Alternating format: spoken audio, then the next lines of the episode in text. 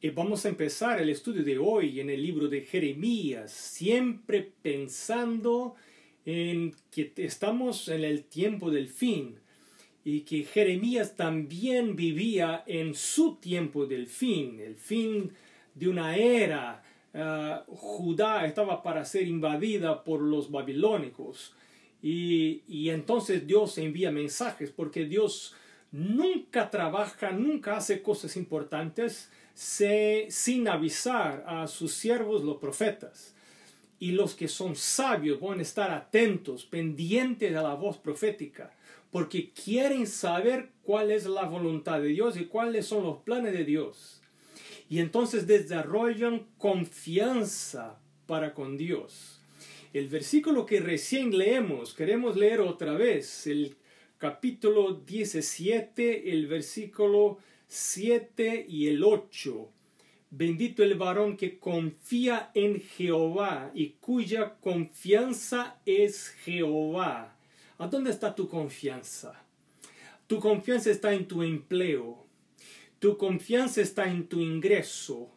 Para algunas personas la confianza está en su sabiduría, en su inteligencia. Algunas personas saben que son muy inteligentes y entonces parece que no necesitan tanto de Dios y no necesitan orar tanto para solucionar sus problemas. Simplemente piensan, deciden y lo hacen, porque se ven muy inteligentes.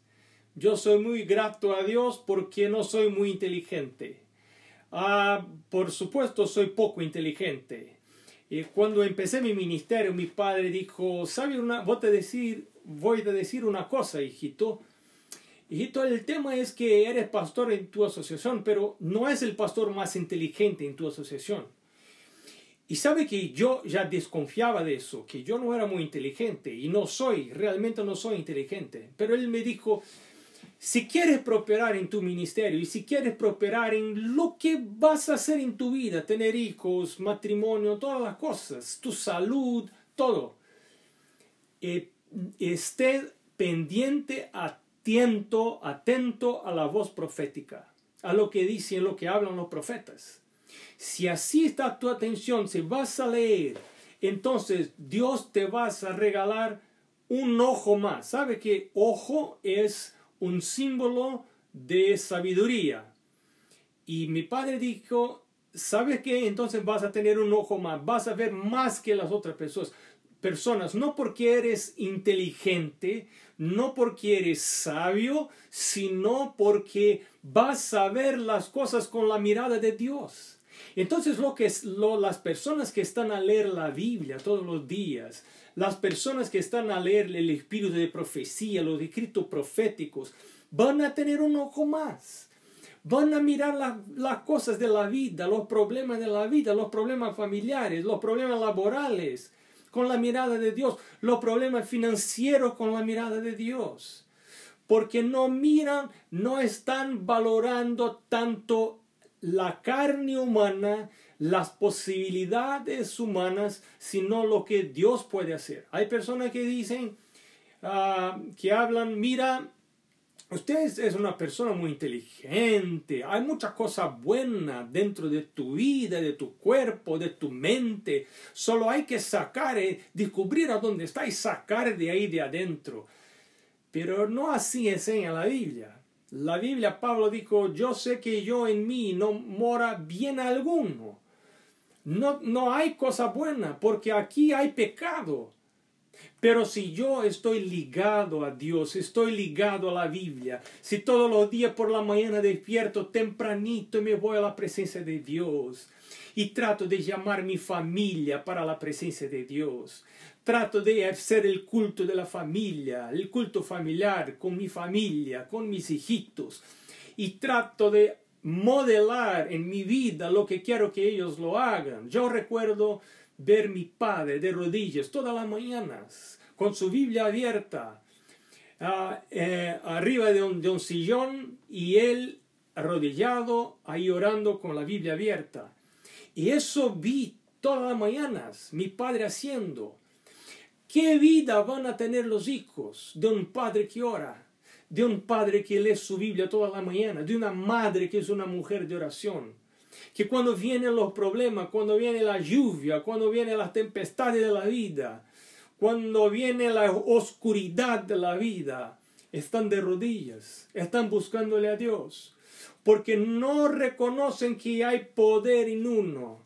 Yo no puedo, yo no puedo hacer, sino que hay poder en Dios y entonces voy a poner mi confianza en Dios. Y la palabra de Dios aquí en Jeremías el capítulo 7 dice, bendito el varón que confía en Jehová y cuya confianza está en Jehová. ¿Cómo poner mi confianza en Jehová? Confianza es es un otro nombre para fe. Uno necesita tener fe para tener confianza.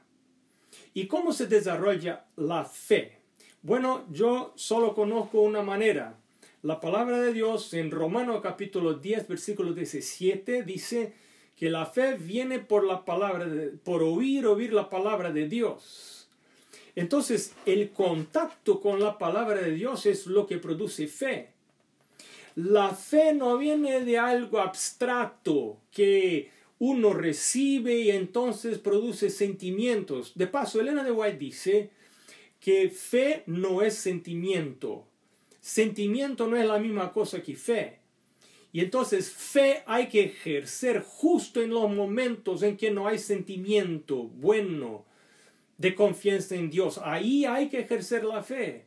Y eso será fundamental en el tiempo del fin al describir el, cuando los enemigos van a acercar, van al, alrededor, estar alrededor de la ciudad santa al final del milenio, Elena de White dice que la, la escena, la escena será tan terrible, tan terrible, que si no fuera que los remidos van, ya están acostumbrados a confiar en Dios, porque tuvieron esa costumbre mientras estuvieron en la tierra, porque aquí en la tierra durante su vida aprendieron a confiar en Dios.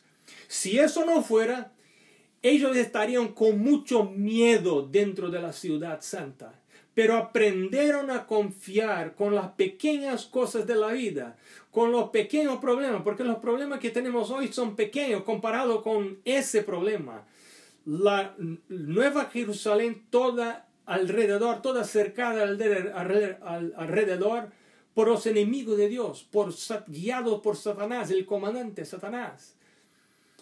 Pero ahí está, ahí queremos estar nosotros. Pero hoy necesitamos aprender a confiar en Dios y no depender de nuestra sabiduría. Como vemos, por ejemplo, ya vamos a volver aquí en el capítulo 17, pero vamos ahora para el capítulo 8. El capítulo 8, el versículo 8 dice, ¿cómo decís? Nosotros somos sabios y la ley de Jehová está con nosotros.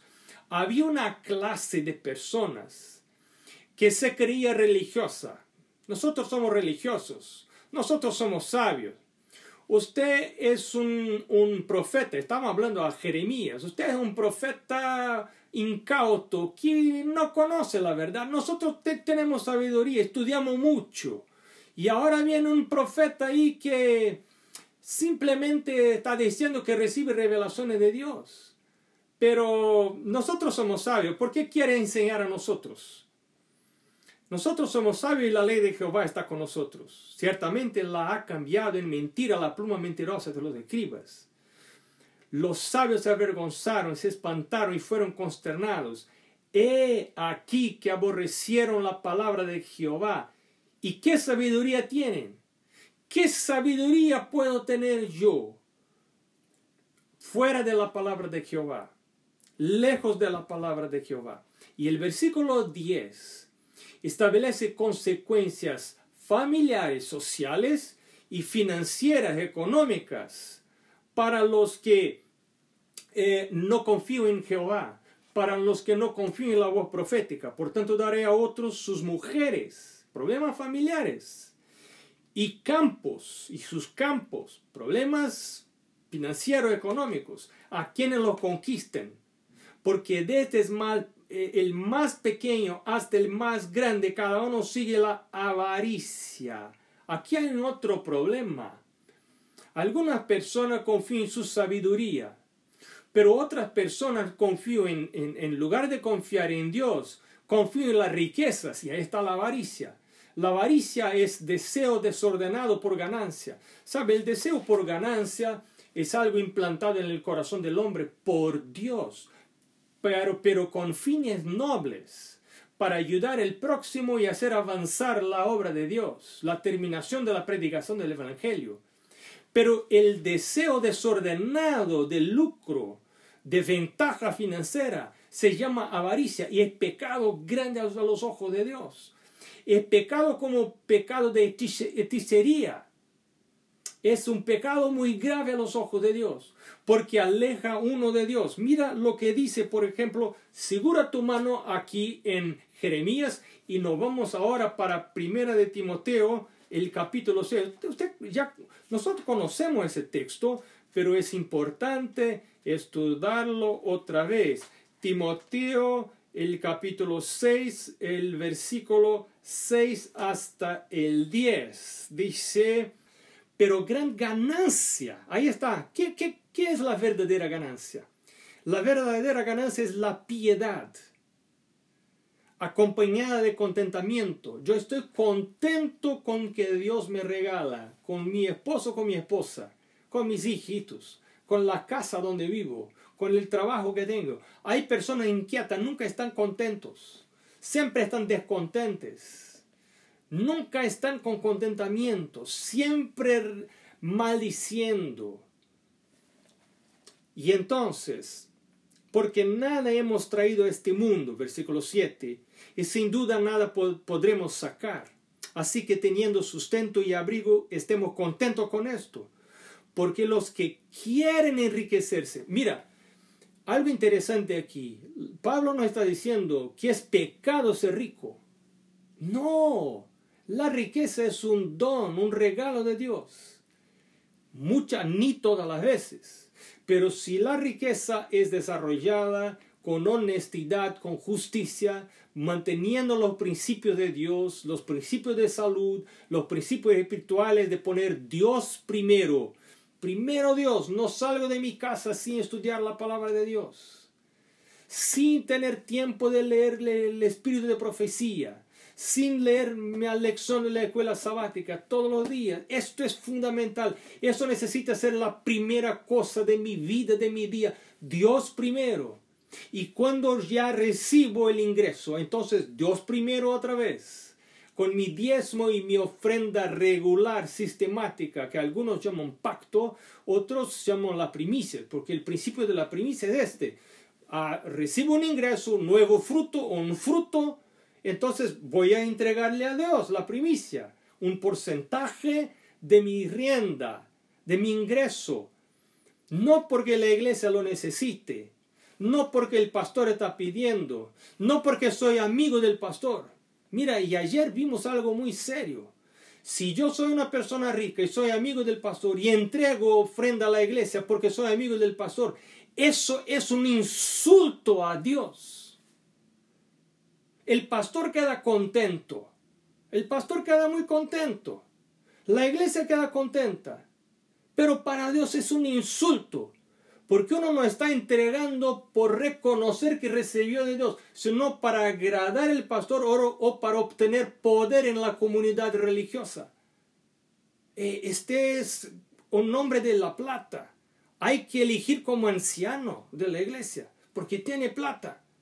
Y entonces alguna persona, porque quieren obtener poder, entonces entregan ofrenda, pero esa ofrenda es una ofrenda de insulto a Dios porque no es bajo la percepción de que hay un Dios en el cielo y yo soy adorador de Dios, ofrenda aceptable a Dios. Es una ofrenda que es entregada a Dios bajo la gratitud de una persona que confía en Dios y reconoce que viene de Él los bienes vienen de Dios, la comida, la casa, todo que tengo viene de Dios. Y entonces reconociendo eso, yo entrego mi diezmo y mi pacto, Pero no es pecado ser rico. No, es bueno. Pena que yo no soy rico, pero es bueno. Porque los que quieren enriquecerse, ese es el problema. El problema no es ser rico, es querer ser rico. Los que quieren ser ricos, ricos, esfuérzose para ser ricos, entonces caen en tentación y lazo y en muchas codicias necias y dañosas que hunden a los hombres en destrucción y perdición. Porque la raíz de todos los males es el amor al dinero, el cual, codiciando algunos, se extraviaron de la fe y fueron traspasados de muchos dolores. Pero más la palabra de Dios en el versículo 17 también dice el 1 Timoteo eh, capítulo 6 a los ricos de este siglo manda que no sean altivos, ni pongan la esperanza en las riquezas, las cuales son inciertas. Uno puede perder muy rápido, sino en el Dios vivo, que nos da todas las cosas en abundancia para que las disfrutemos, así como es en los días de hoy. Ya era en el tiempo de Jeremías, cuando Judá estaba para ser destruida. Nosotros estamos viviendo en un mundo que está para perecer, que está para ser destruido, antes que Dios lo haga nuevo. Pero las personas no están atentas. Las personas están como en los días de Noé, viviendo, comiendo, bebiendo, saliendo, paseando, haciendo todo normal, viajando, de vacaciones. Pero no saben entonces la palabra de Dios dice, el versículo 18, que hagan bien, que sean ricos en buenas obras, dadivosos, generosos, atesorando para sí buen fundamento para lo porvenir, que echen mano de la vida eterna. Cuando yo estoy poniendo mis tesoros arriba, ahí sigue mi corazón. Por eso Satanás no quiere que yo entregue el diezmo y el pacto o la ofrenda de la primicia sistemática, regular, basada en la ganancia, no en la necesidad de la iglesia. A mí no importa si me piden ofrenda o no en la iglesia. A mí no importa si la iglesia está cerrada o no está cerrada. Porque yo tengo un pacto con Dios, un voto con Dios. Que además del diezmo voy a entregar de todo que me regala Dios, no porque alguien me pide, no porque veo la necesidad de los campos misioneros, aunque hay necesidad en los campos misioneros. Pero no es eso por eso que entrego la ofrenda. No porque quiero ayudar a la iglesia. Yo no puedo ayudar la, la iglesia. Si no entrego porque ya fue ayudado por Dios. Dios es el que me ayuda. Yo no puedo. ¿Quién soy yo para ayudar a la iglesia? Yo no puedo ayudar a la iglesia. Yo soy muy, muy débil. Mi ofrenda es muy pequeña comparada a la necesidad para la predicación del Evangelio. Pero cuando reconozco que fue bendecido por Dios, entonces como una respuesta de gratitud, y estamos en una semana de gratitud, voy a entregarle a Dios, es decir, quiero aprender a confiar. La entrega de esa ofrenda, la entrega del diezmo, es una demostración de confianza de que hay un Dios en el cielo. Hay un Dios que cuida de todo, que cuida de todo, que está sobre todo, que controla todo y que además de eso es bueno. Es un Dios bondadoso que me cuida, que conoce mis problemas, que conoce mis necesidades.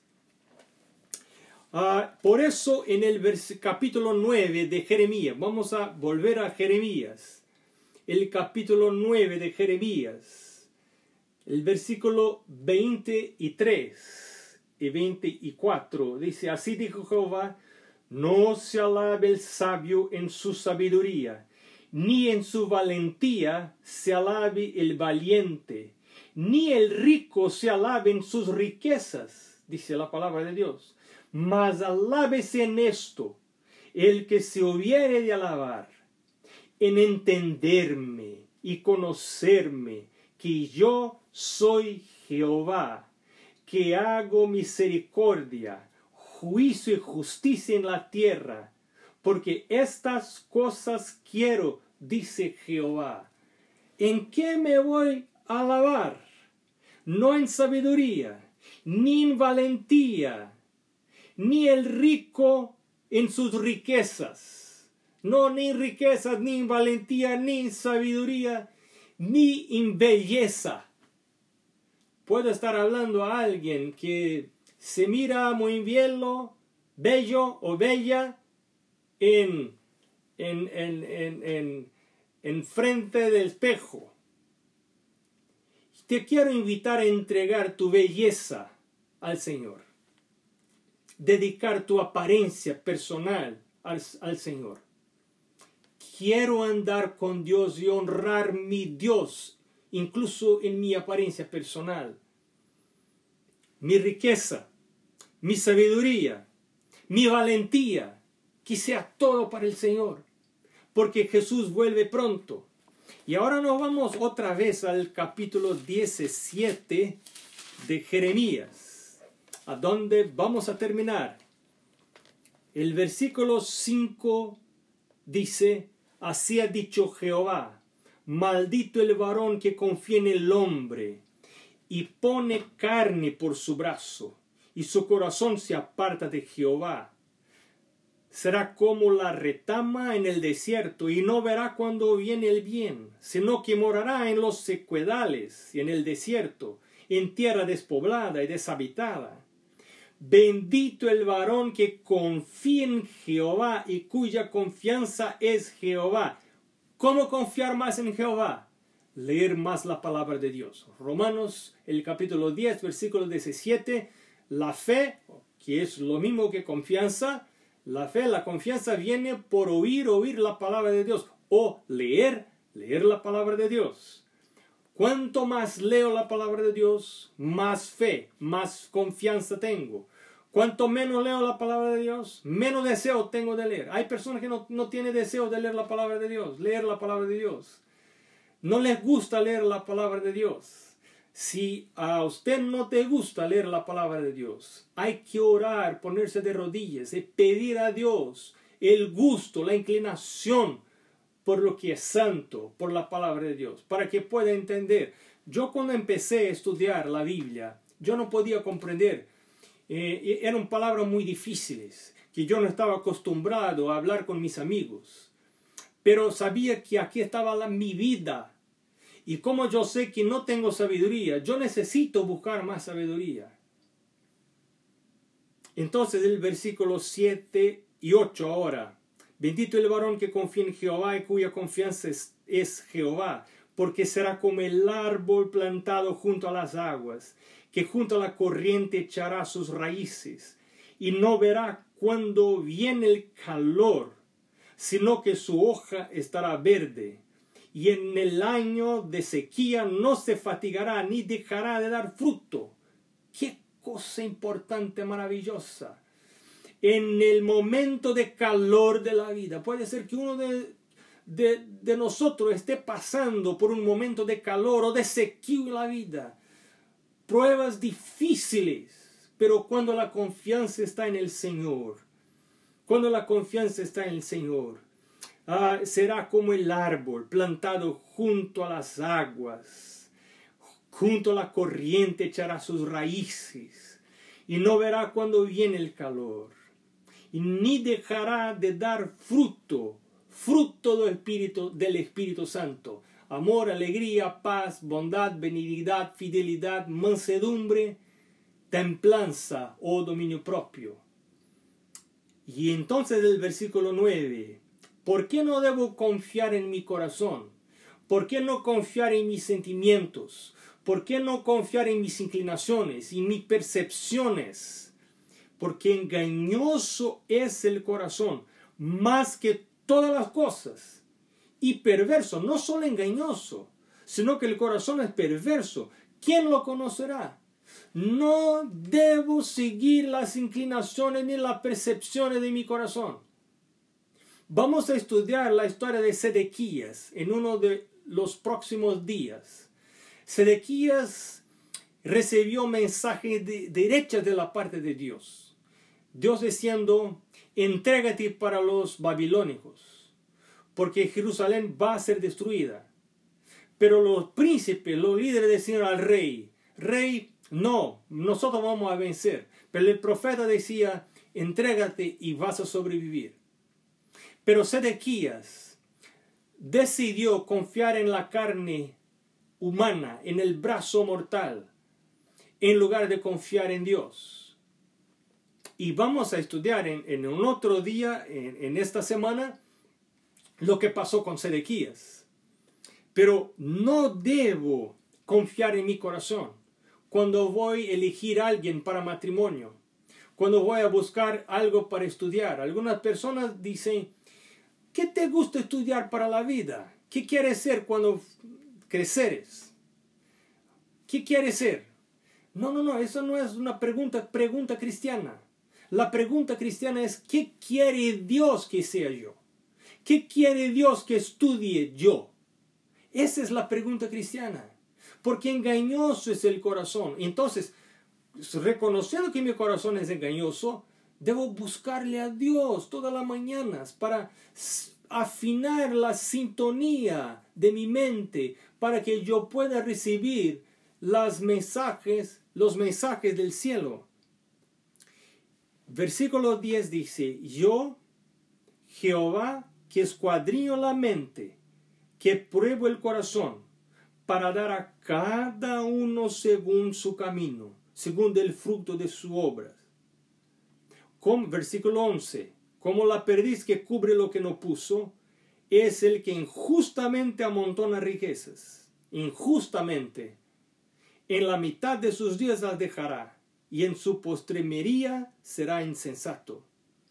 Bueno, el mensaje de hoy es una invitación para la confianza.